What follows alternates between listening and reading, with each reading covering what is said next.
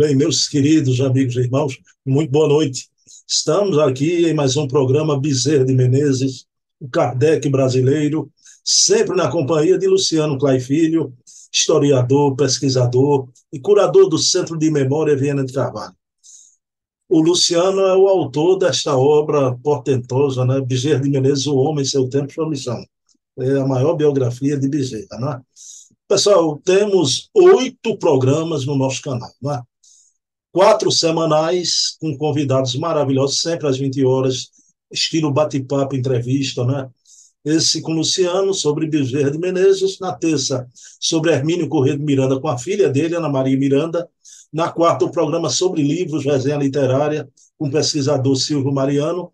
E na quinta, o programa sobre Herculano Pires, o metro que melhor mediu Kardec, com Dona Heloísa Pires, a filha de Herculano.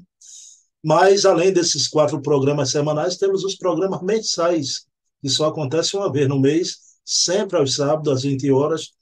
No primeiro sábado, o programa Leon Denis, o apóstolo do Espiritismo, com Charles Kemp, presidente da Federação Espírita Francesa, eu ia dizer brasileira, francesa. E no segundo sábado, temos o programa Memórias e Reflexões, com o ex-presidente da Federação Espírita Brasileira, agora, e a USE São Paulo também ele presidiu, o César Perry de Carvalho, um programa sobre memórias do César e do movimento espírita que ele conheceu por dentro. No terceiro sábado, o programa Portfólio Fontes Primárias. Programa sobre documentos, fontes primárias, né? É, documentos históricos da época do Espiritismo em França, na época de Kardec. Esse programa vai ter uma mudança e não vai mudar de patamar. Né? Para o mês a gente explica isso direitinho.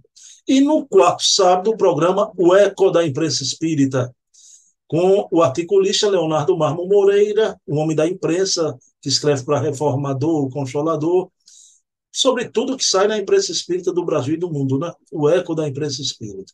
São oito programas à disposição de vocês, já.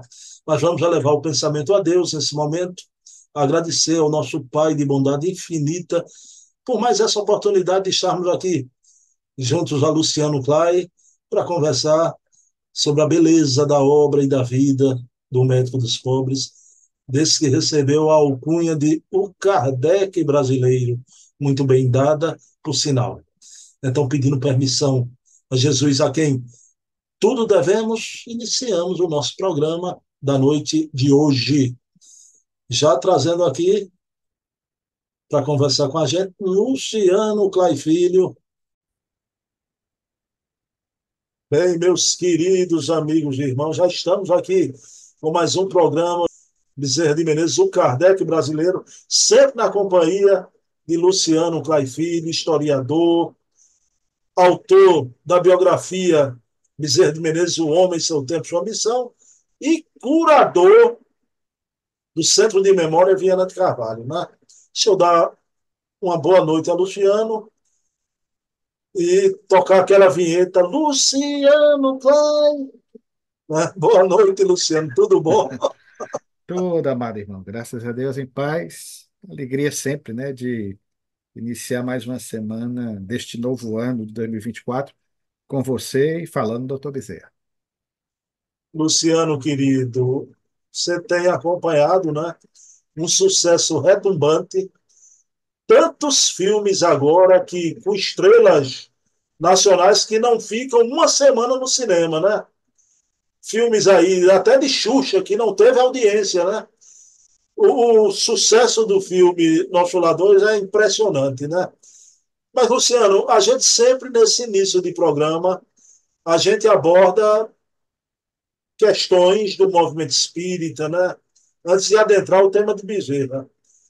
É o seguinte, Luciano, você mesmo, que é sabedor disso, né, sofre na pele, há um verdadeiro cancelamento do doutor Bezerra de Menezes no movimento espírita, com aquela história de que ele é religiosista, é, a igrejificação do espiritismo, é por causa do Bezerra de Menezes, o ruxenguismo. Mas, Luciano, veja bem, o mesmo andam a fazer com a obra de André Luiz. Tá? É impressionante como um pessoal fundamentalista, que se dizem adepto de um kardecismo extremo, não é? é, carregam as tintas na crítica do filme, mas de maneira jocosa, irônica, com xistezinho, falando em casas voadoras de nosso lar. Então, casamentos no além. E o nosso querido amigo em comum, essa figura extraordinária do movimento espírita, que traz as marcas do trabalho de décadas em prol da divulgação do espiritismo no Brasil, o Orson Peter Carrara, em rede social, foi uma voz a defender a idoneidade moral de um Chico Xavier. Então, a importância da revelação sobre a vida na erraticidade que o André Luiz nos traz essa semana eu vi o Orson Pet em dois momentos. E sempre com a forma com que você conhece, Luciano. Polido, educado, preparado. Aí eu me lembrei de Luciano Clay. Luciano, o que, que anda acontecendo com o movimento espírita, não é? Com esse momento das redes sociais, não é? é uma grande injustiça e me permita até, não é? É uma ignorância espiritual tremenda, porque se a gente for para Kardec, para a revista espírita, Luciano, está lá a Le Maison de Moja, as pinturas através de Vitório Sardô, não só a Casa de Moja no além, de Palissy. Aí eu lhe pergunto, o que, é que você acha de tudo isso? e o nosso Orson Peter, com a coragem, né, defendendo a obra do Chico e a revelação André Luiziana. Querido, é, o Brasil é hoje, nós sabemos disso, o maior país espírita do mundo, por causa das ações de um Bezerra de Menezes, de um Chico Xavier, de pessoas de bom senso que compreendem o Espiritismo como uma doutrina processual. Não é uma doutrina estanque, nem o próprio Allan Kardec assim a definiu. As pessoas que normalmente têm, isso acontece em todos os cenários da Terra, em todas as épocas, sobretudo em relação com as concepções filosóficas ou mesmo religiosas quando surgem.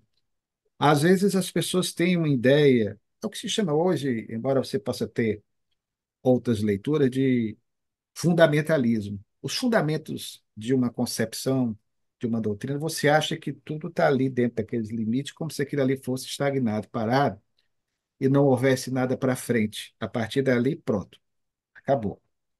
Quando, na verdade, nós, quando lemos Allan Kardec, quando acompanhamos a trajetória evolutiva do seu próprio pensamento, de 1855 a 1869, nós vemos o quanto Kardec mudou. Kardec, e nós nos esquecemos disso, era, como disse Camille Flammarion, o bom senso encarnado. Kardec nunca foi fundamentalista. Kardec era um gentleman, aliás, como Orson Peter Carrara. E o movimento espírita precisa de pessoas assim. Pessoas que entendem que, às vezes, a nossa visão obliterada ou com a exacerbação do nosso intelectualismo, das nossas vaidades, ou numa visão que nós acreditamos a partir dos parâmetros que temos na Terra é a correta, entendendo que existem leis no universo que variam de conformidade com os níveis, com os planos, com as esferas, com os mundos, que nós sequer podemos imaginar como é que funciona. Muitas vezes eu paro para pensar como é que as pessoas podem querer entender. Por exemplo, uma esfera espiritual, um plano, onde esteja hoje o espírito do apóstolo Paulo de Tarso, uma alma extremamente refinada. Uma Teresa d'Ávila. É diferente, por exemplo, de outros planos espiritualmente menos evolvidos, menos evoluídos. Então, muitas vezes, nas visões estreitas do nosso entendimento, do nosso raciocínio, nós achamos que tudo tem que ser entendido conforme os nossos parâmetros terrícolas quando, na verdade, muitas vezes nós pensamos que os planos espirituais são cópias do que acontece do lado de cá, quando é o inverso. Aqui é que é uma cópia, aliás, borrada, mal feita, tosca ainda do que acontece no mundo espiritual. Então, Kardec nunca fechou questão. Kardec, por exemplo, muda o seu pensamento. Em 1855, ele pensava de uma forma, com o Livro dos Espíritos, na primeira edição, lançada em 18 de abril de 1857, já era outra maneira de pensar, bem diferente, inclusive, da forma como ele vai entender as questões transcendentes de O Livro dos Espíritos, na segunda edição de 1860, tendo inclusive um acréscimo de praticamente o mesmo número de questões da primeira edição, para fazer um total de 2019, 2018, como queiram, dependendo das subdivisões das respostas dadas pelos espíritos reveladores. Kardec, em 1861, pensa de uma forma com o livro dos médios, já sente a necessidade, desse ano vamos celebrar, a publicação, em 1864, de algo mais voltado à questão da essência moral, porque vinha exatamente questões dessa natureza, os espíritas se desentendendo pelos egos, pelas vaidades, pela empáfia, porque às vezes nós nos empanturramos de conhecimentos, meu querido, mas somos nulos da capacidade de sentir. Vi, vi, vi, infelizmente, é, alguns companheiros com a visão, com todo respeito, cada um tem o direito de pensar, mas o Espiritismo não impõe nada, ele dispõe de um manancial precioso de informações a todos nós. Companheiros em lives tentando, de alguma forma, obstaculizar a divulgação do filme Nosso Lar. Eu diria como o Robin do Batman dos anos 1960, com todo respeito. Santa ignorância. O caminho não é esse. Há divergências e Kardec assim nos permitiu. Você citou muito bem Há questões relativas às colônias do mundo espiritual. É muito mais fácil de, particularmente para mim, na época que li, entender aquela história da mansão de Moser, em Júpiter, do que propriamente uma colônia como o nosso lar, que é mais perto de nós. Então, nós muitas vezes não entendemos dessa maneira. Essa mensagem que Allan Kardec nos passa, revelando-nos o que se sucede em Júpiter, na casa de Moser, é algo que é estranho de se entender. É até mais lógico você perceber, por exemplo, que é narrado posteriormente, no século seguinte, no século XX, não somente por André Luiz, mas o reverendo Valley Owen, na obra A Vida Além do Véu, também nos fala de colônias espirituais. Ademais, é preciso lembrar, uma vez mais, sempre tocamos nessa tecla, que Kardec ele era universalista. Repetimos, ele não tinha um pensamento estanque. Kardec nunca foi dogmático trabalho, solidariedade e tolerância. Quando nós observamos o que Kardec escrevia ou propunha como leitura no catálogo racional das obras espíritas, nós vamos ver que ele sugeria às pessoas profitentes da doutrina que ele sistematizava que lessem obras orientalistas, que conhecessem a vida de Buda, de Krishna. É impressionante. Inclusive, a de um contemporâneo e compatriota seu, que lançou um livro interessantíssimo em 1847, Louis Afonso Carranet.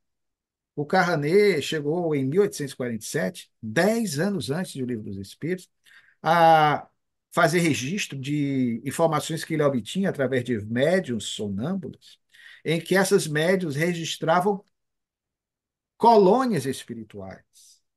Todas as religiões, Bruno, todas falam de áreas no mundo espiritual para onde os espíritos vão, desde o Valhalla dos vikings, os campos elíseos dos velhos gregos. Então, você não entender essa questão fica muito difícil.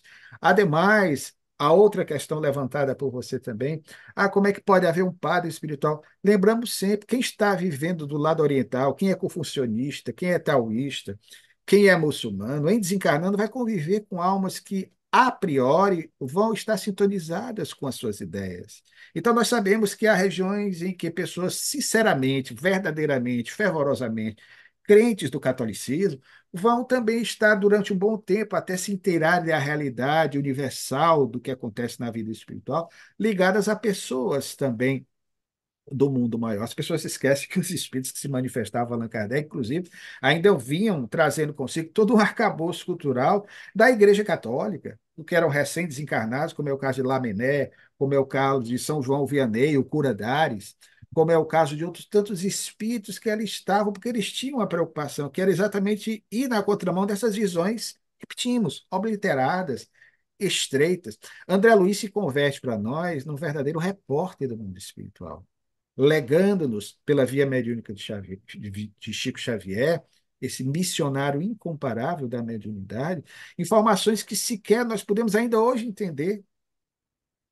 E é algo que hoje, o que muitas vezes está dito em nosso lar, lançado na década de 1940, em meio Segunda Guerra Mundial, hoje é que nós estamos começando a perceber que parece que ele anteviu, e de fato assim nós constatamos, coisas que estão sendo trabalhadas na sociedade dos nossos dias, alguns inventos, inclusive, de época. Então, querido, é, eu me lembro também, só para finalizar essa questão, essa resposta, que é longa dessa pergunta feita por você, mas é importante destacar, o que nos coloca Emmanuel na introdução do livro Libertação, da série André Luiz. A célebre história de um aquário egípcio de cimento, em que havia um peixinho, e esse peixinho percebe a frincha, uma abertura, uma rachadura numa das paredes do tanque onde ele vivia com todos os seus, ali eles nasceram, ali eles viviam, achava que o mundo era aquilo. E o peixinho, curiosamente, essa história, aliás, sobre certos aspectos, lembra muito o mito da caverna de Platão, quem conhece. E o peixinho sai, consegue com muito jeito sair, vai vagar, vai navegar, vai nadar pelas águas de um oceano. E ali ele vai ver toda uma vida diferente da sua, espécies de peixes diferentes, gigantescos, enormes, perigosos. E depois ele fica deslumbrado e percebe que o mundo não era só aquilo que ele entendia, os, os estreitos eh, limites ali do seu raciocínio. O peixinho volta, percebendo a rachadura do tanque, como espécie de profeta, para advertir os seus que algo de muito grave aconteceria, que eles precisavam também conhecer esse novo mundo, mas todos até o ridicularizaram. Não, rapaz, a vida é só aqui, só existe isso. Os parâmetros de entendimento do nosso mundo é o que nós temos do lado de cá. Peixinho deu recado, como os grandes profetas assim o dão.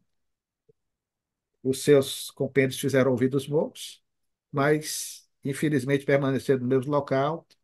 Veio uma grande estiagem, o, aquário secou, ele conseguiu escapar, mas os que estavam lá acabaram perecendo. Então, às vezes, nós somos assim, querido. É uma maneira de, de, de interpretar o mundo, uma visão muito estreita. Falta, nos repetimos, essa visão universalista de Allan Kardec, um cientista por excelência, mas não um cientista materialista, alguém que dizia que se a ciência apontasse algo que estivesse em desacordo com o espiritismo, que nós seguíssemos o espiritismo.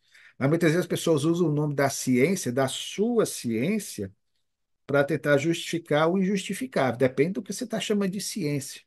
A ciência, quando lhe convém. É a mesma coisa da parapsicologia, que eu respeito muito, como a ciência, que deveria ser neutra, idealizada por Joseph Bexheim na década de 1930. Mas a parapsicologia hoje nós vemos, atende os interesses de ateus, então já tem um viés interpretativo, diagnósticos, de pessoas ligadas à igreja, que já têm uma visão mais relacionada àquilo que eles creem, como era o caso do Padre Quevedo, que era a sua parapsicologia para contestar os fenômenos espíritos, e até parapsicólogos espíritas também, que vão dar o seu colorido. Quando a parapsicologia como ciência, se é verdadeiramente uma ciência, ela deve ser neutra. Ela deve investigar os fenômenos para tirar as suas próprias conclusões. Luciano Clay, então fica aqui a nossa solidariedade né, a essa figura né, que com tanta dignidade divulga a doutrina espírita, que é o querido Oshon Peter, né? E eu não sei o que é que esse pessoal pensa quando desencarnar, o que é que vão encontrar no mundo espiritual, né? Porque o nada não existe, né? É curioso, rapaz, às vezes é mais fácil você ficar imaginando para onde nós vamos, se de repente não há nada, é só fumaça, é o éter, é um espaço é muito mais fácil entender que as coisas não mudam abruptamente, tudo na natureza se dá de forma gradual, em doses homeopáticas. Então, o que acontece aqui acontece do lado de lá também. As coisas não mudam assim de uma hora para outra, de maneira profunda.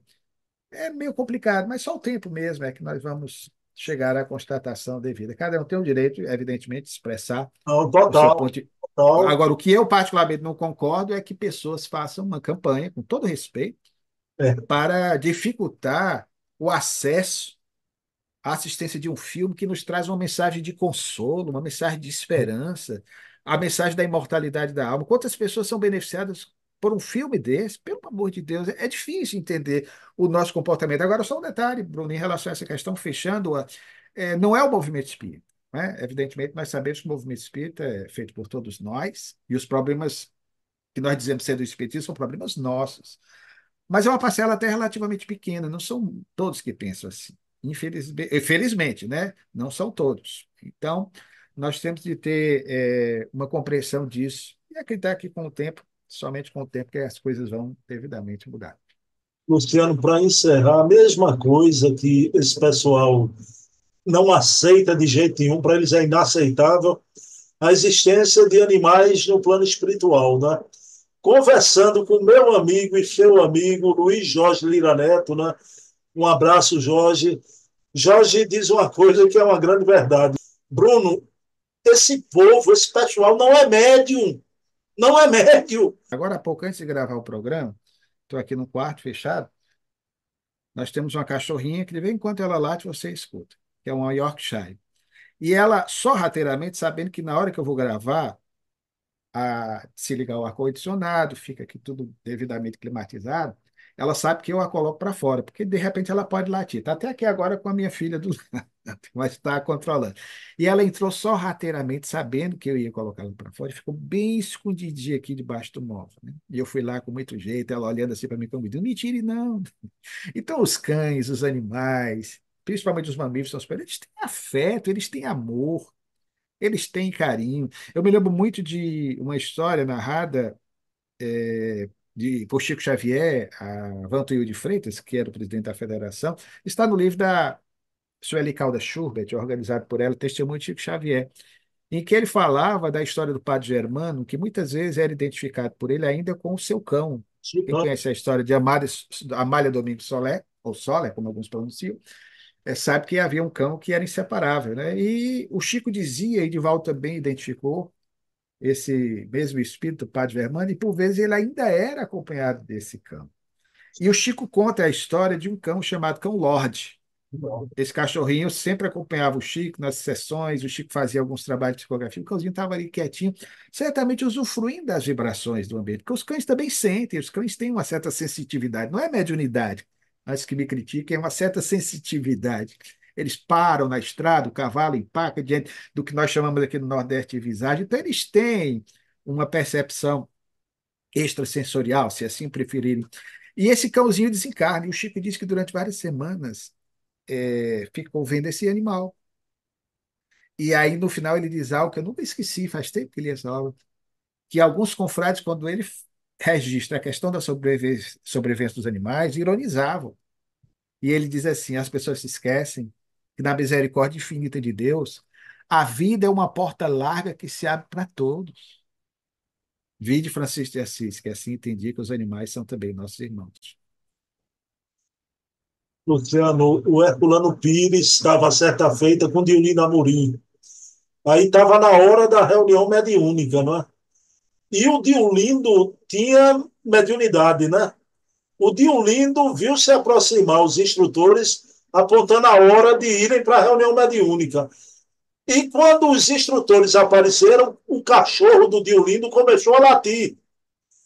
Aí o Diolindo explicou a Herculano porque o cachorro estava latindo, né? Aí o Herculano disse assim, né?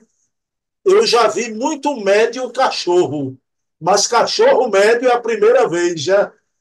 Aí, Luciano, eu vou dizer a você, eu, se eu fosse escolher, eu preferia me encontrar com meu cão e com minhas gatinhas do que com alguns seres humanos que eu conheci ao longo da vida, viu? Imagino, querido. São, são, são nossos irmãos, como dizia, como dizia o pobrezinho de Assis, né? E muito corretamente. Animais que você, você colhe deles, em comportamentos deles, lições de humanidade, de amor, por incrível que pareça, né? De humanidade de amor ao próximo, aos que são seus afins. Luciano, então, ó São Peter, um abraço apertado, né? E toda a nossa solidariedade. Mas, Luciano, vamos dar sequência agora adentrando a pesquisa de Bezerra, né? Semana passada a gente viu chalé da Rua Velha, onde Bezerra fazia as experiências na Rua Velha, né? Ele que foi o mais científico dos espíritos oitocentistas. Luciano, hoje a gente vai ver a casa da Rua 24 de Maio, né? Luciano, queria que você falasse sobre essa casa, e foi a última casa de Bezerra de Menezes, Luciano. Essa casa da 24 de Maio. Foi a residência derradeira.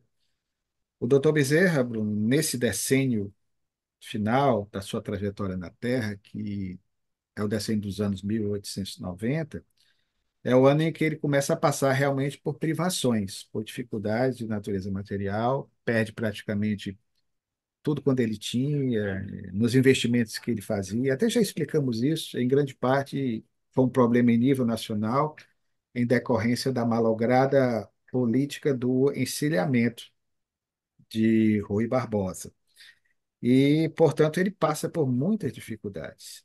E assim sendo, aquelas propriedades sobre as quais anteriormente nós falamos, inclusive o chalé da Estrada Velha da Tijuca, teve de ser vendido. E aí, em vez de ter casa própria, ele passa a alugar. E a última residência onde ele viria a retornar ao mundo espiritual é exatamente esta, na 24 de maio, ao número 93, no Riachuelo, no Rio de Janeiro. O mais interessante é que indo nas nossas investigações, buscando informações mais pormenorizadas sobre a casa, nós encontramos registros sobre ela que passou a, a ser alugada a partir de 1893. O doutor Bezerra aluga em 1895, quando passa ali a residir e permanecerá por cinco anos até o seu desenlace, em 11 de abril de 1900. Era uma casa ampla, uma casa confortável, com um pavimento superior. Nós conseguimos toda a descrição com a ajuda do querido amigo advogado carioca Laércio Camanho. Nós conseguimos até o contrato de aluguel do Bezerra, interessante, quanto ele pagou, o proprietário da casa. E ali ele partiu.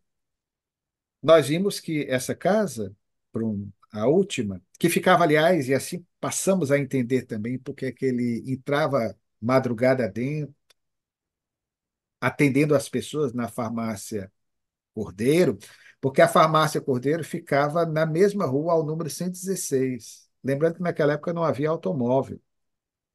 Lembrando que naquela época o transporte ou era através de charretes, ou no lombo de um cavalo, ou a pé, ou pelo bonde. Mas de madrugada era difícil ter bonde. Então, o doutor Bezerra, normalmente, ele ia a pé, morando no 93, no 116, é perfeitamente compreensível, porque ele chegava de madrugada atendendo as pessoas que demandavam a sua farmácia. E farmácia onde ele atendia do seu amigo Cordeiro.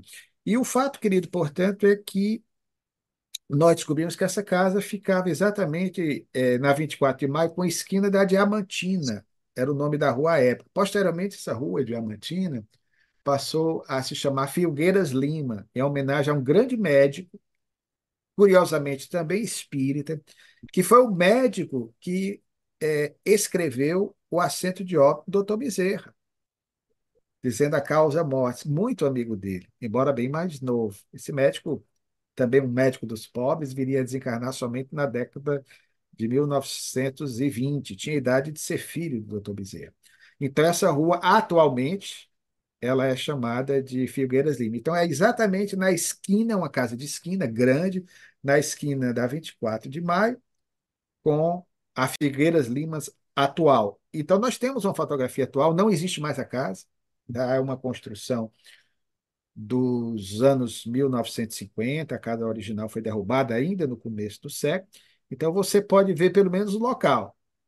Mas era uma casa que certamente marcou a vida do Dr. Bezerra de Menezes, onde as pessoas já no ano de 1899, quando ele ficou prostrado, se alternavam, isso é fato, para visitá-lo naqueles momentos finais de agonia, naqueles episódios belíssimos, onde, segundo testemunho de uma sobrinha neta dele, Dona Fausta, ele tinha uma cadeirinha do lado, de palhinha, as pessoas, isso é real.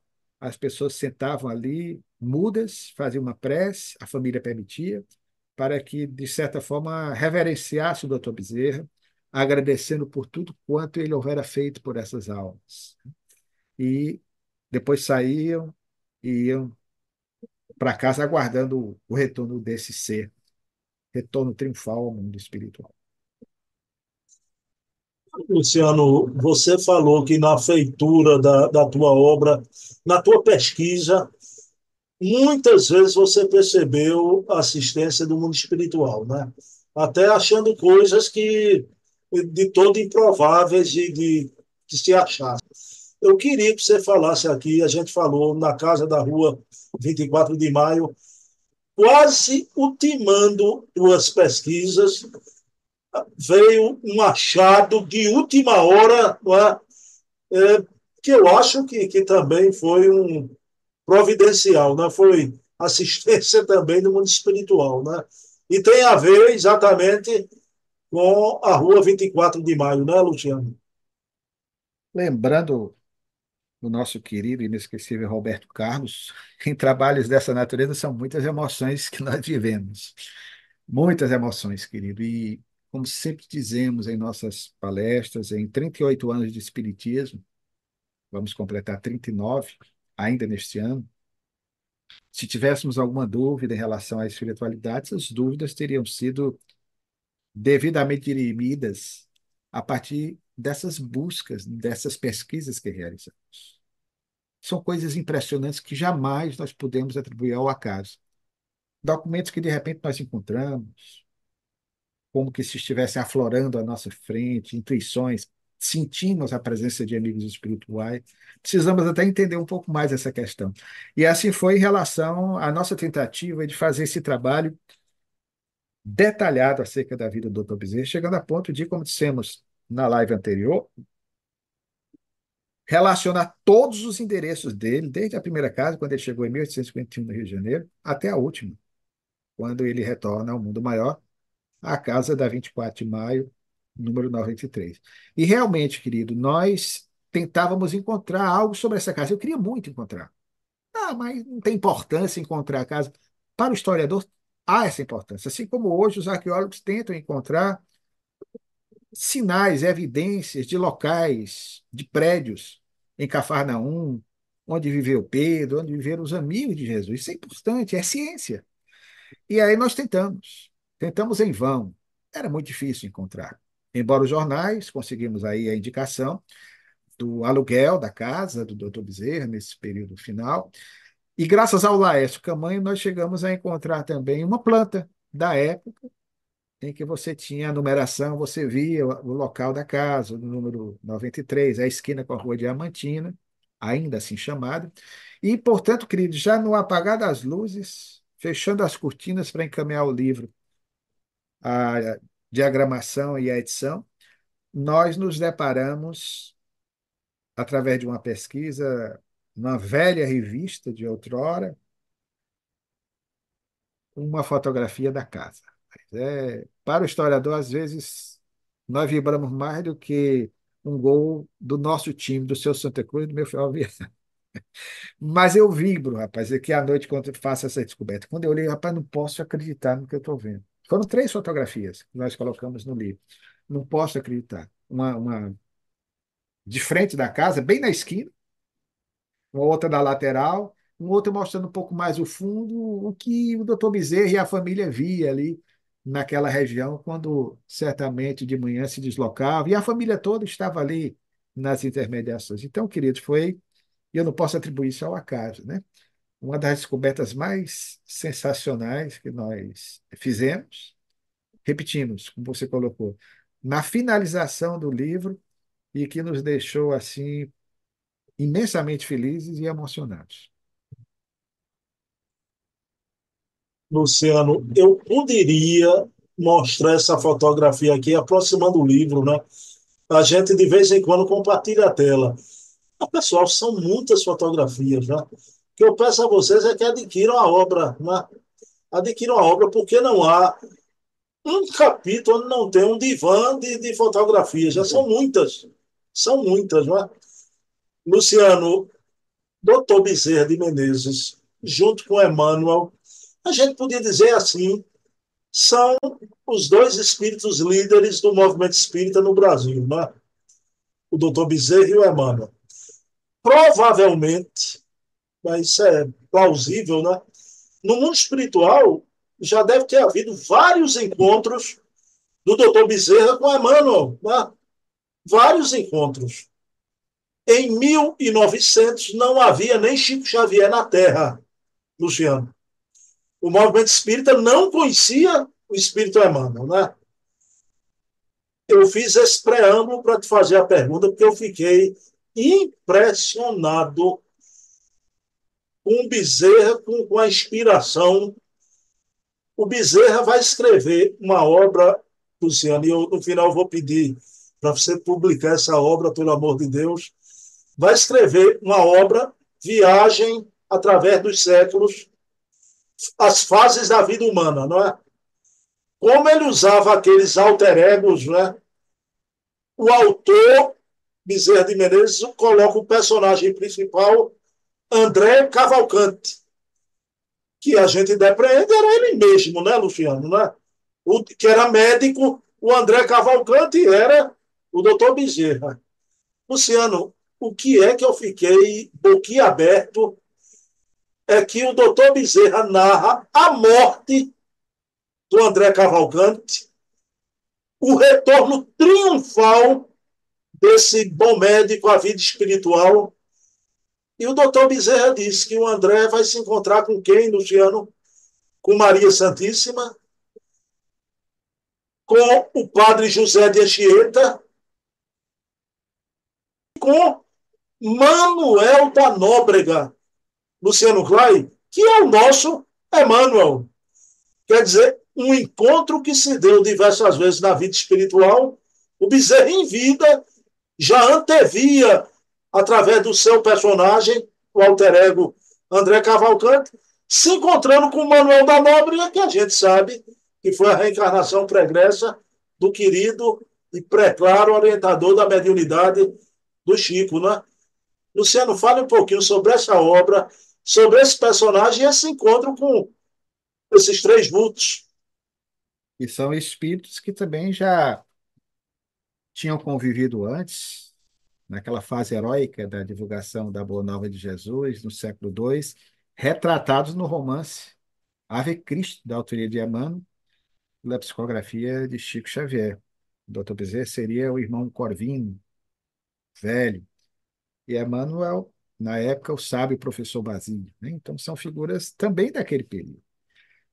E é interessante, Bruno, esse romance, ele foi o romance vanguardista, foi o primeiro romance do Dr. Bezerra. É escrito, inclusive, antes mesmo dele fazer, em 1886, a sua adesão pública ao Espiritismo, que ocorrerá no dia 16 de agosto daquele ano de 1886. Já em 1885, ele publica uma parte desse livro como capítulo, já suscitando o interesse do leitor no reformador mas o resto ele não publicou. Então ele vinha trabalhando nessa obra desde 1884, 1885. Um romance impressionante. Foi o seu primeiro romance, até hoje nunca publicado. Os originais manuscritos se encontram no setor de obras raras da Federação Espírita Brasileira. É um livro imenso, é um romance que, sinceramente, não sabemos por que ainda ele não foi publicado, intitulado, como você bem lembrou, um título longo, e é, a, a, vida através do século, as fases da vida humana, e o doutor Bezerra, portanto, ali ele vai fazer uma análise histórica da formação nacional, fala inclusive dos primórdios do Brasil, do surgimento de São Paulo, e aí fala da ação missionária dos padres jesuítas, Manuel da Nóbrega, José de Anchieta, e depois ele dá um salto no tempo até o século XIX, aí é onde ele faz toda a narrativa relacionada, aliás, também ao surgimento do espiritismo no Brasil, essa obra é deveras impressionante, porque, inclusive, como você colocou, utilizando a palavra alter ego, alter ego ele é, se retrata através do personagem André Cavalcante. Olha a história da coincidência né, do nome André, André Luiz, claro que não tinha nada a ver. Mas esse André Cavalcante, inclusive, é, ele empresta muitas qualidades dele como médium, como espírita, e de, um amigo chamado João Gonçalves do Nascimento, aquele primeiro médium sobre quem nós já falamos, que libertou o doutor Bezerra de Mineiro de uma dispepsia de natureza devota através do receituário mediúnico. Então, ele fala muito das perseguições que o André Cavalcante, retratado para ele como se fosse médium, vai passar. Outro detalhe, Bruno, nessa obra, o Dr. Bezerra de Menezes, já que nós falamos de colônia no mundo espiritual, fala de colônias no mundo espiritual. Ele fala dos chamados intermundos, os espíritos descem de uma região, vêm exercer missões em outras. Claro que aí era a intuição dele, aí ele ficciona na obra, mas quem sabe uma inspiração de algo que mais tarde também será abordado em outras obras. Outro detalhe, é, é a primeira vez que eu tenho notícia, eu só vi isso nas obras do outro André, do André Luiz. Através dos olhos de André Cavalcante, na imaginação do Dr. Bezerra de Menezes, imaginação aspas, sob intuição, a influência espiritual, o Dr. Bezerra descreve uma visita que os espíritos Manuel da Nóbrega, o José de Anchieta fazem ao centro espírita onde trabalhava o médico, ele era médico e médium André Cavalcante. Ou seja, essa história de alguém visitar um centro espírita para dizer o que é que ali acontece, eu conheço com o André Luiz, a partir da série Nosso Lar. Isso tudo é registrado. Então, querido, é uma obra é, realmente fantástica. Repetindo, espero que ela seja em breve publicada. E essa desencarnação do Dr. Bezerra, a qual você faz menção, ela nos impactou profundamente, tanto que nós antecipamos a publicação do romance, não sabemos quando ele vai ser publicado, e transcrevemos boa parte da narrativa que consta do livro. O mais surpreendente é que ele faz uma narrativa da desencarnação do médium e médico André Cavalcante, em que ele, no mundo espiritual, é recepcionado pelos amigos citados, Manuel da Nóbrega, havia o índio Tibiriçá também, que é um outro personagem também por ele incluído, e o padre Anchieta, que o amparam nesses instantes iniciais e o encaminham para o encontro com ninguém menos que Maria de Nazaré. Olha que coisa interessante. nós sabemos a vinculação, já falamos em outras oportunidades, em outras lives, do amor de Bezerra pela rosa mística de Nazaré, pela mãe da cristandade, por Maria de Nazaré, que é símbolo maior para todos nós da sublime missão da maternidade. Então ele vai ao encontro de Maria, que o acolhe a desencarnação do Dr. Bezerra de Menezes pode muito bem ter sido, nos seus desdobramentos, dessa forma. Luciano, a última pergunta do programa, né? Tu estás esperando o quê para publicar essa obra, Luciano Klein? Vontade não nos falta, né? Mas como a obra ela é da FEB, claro, está lá, nós tivemos a oportunidade de compulsá-la, de pesquisá-la, aguardamos aí as decisões dos companheiros, mas nós temos a obra integralmente, mas em respeito aos companheiros da FEB, nós não nos antecipamos. Claro que se houver uma sinalização, porque aqui é o detalhe, Bruno, a obra ela também não pode ser é, publicada apressadamente, porque além de um estudo paleográfico, que deve ser feito, ou seja, deve ser uma equipe multidisciplinar, nós temos de ter um paleógrafo, para entender a escrita da época, algumas palavras que doutor Bezerra utilizava. Nós temos de ter um filólogo, porque tem muitas expressões de época.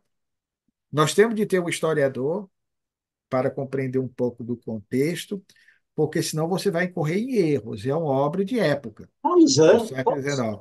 Mas a vontade não nos falta. Né? Então, uma outra observação que nós poderíamos fazer, vamos aguardar, obviamente, se não publicarem, né?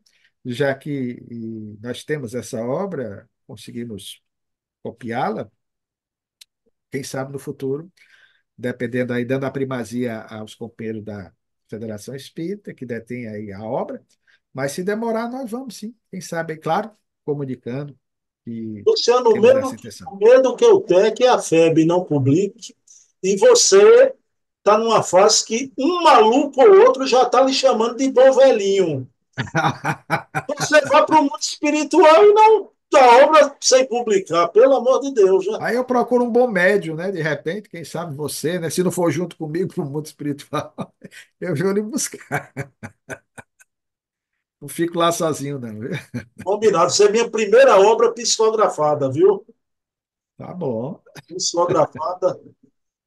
Tá bom, Luciano. Que programa delicioso, importante, né?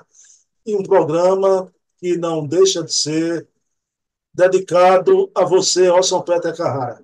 Grande amigo, grande ser humano, viu, querido? Você é uma das almas mais encantadoras que eu já conheci na presente jornada. Mas quero dedicar hoje esse programa a você, Orson Peter, né? Figura singular, né? Figura rara, que hoje a gente não encontra muito no movimento espírita, não é? Luciano, apreço contigo. Amorável Jesus, nesse clima de fraternidade, de descontração, que deve sempre ser a pauta dos nossos encontros, das nossas confraternizações, porque o Espiritismo é uma doutrina que nos proclama a imortalidade, nos mostra a tua mensagem, que é uma mensagem de vida e não de morte.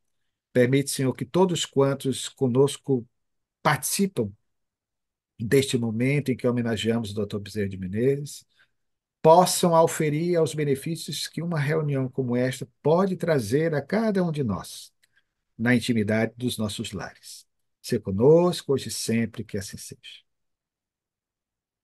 Pessoal, próximo domingo, 20 horas, estaremos aqui novamente, eu e Luciano. Dedico esse programa também à minha mamãe, Eva, na vida espiritual. Luciano Clay, vamos lá, combinado a parceria. Tô doido que você vá logo para psicografar através de mim, viu? Eu indo, você vai junto. Beijo, tchau, tchau.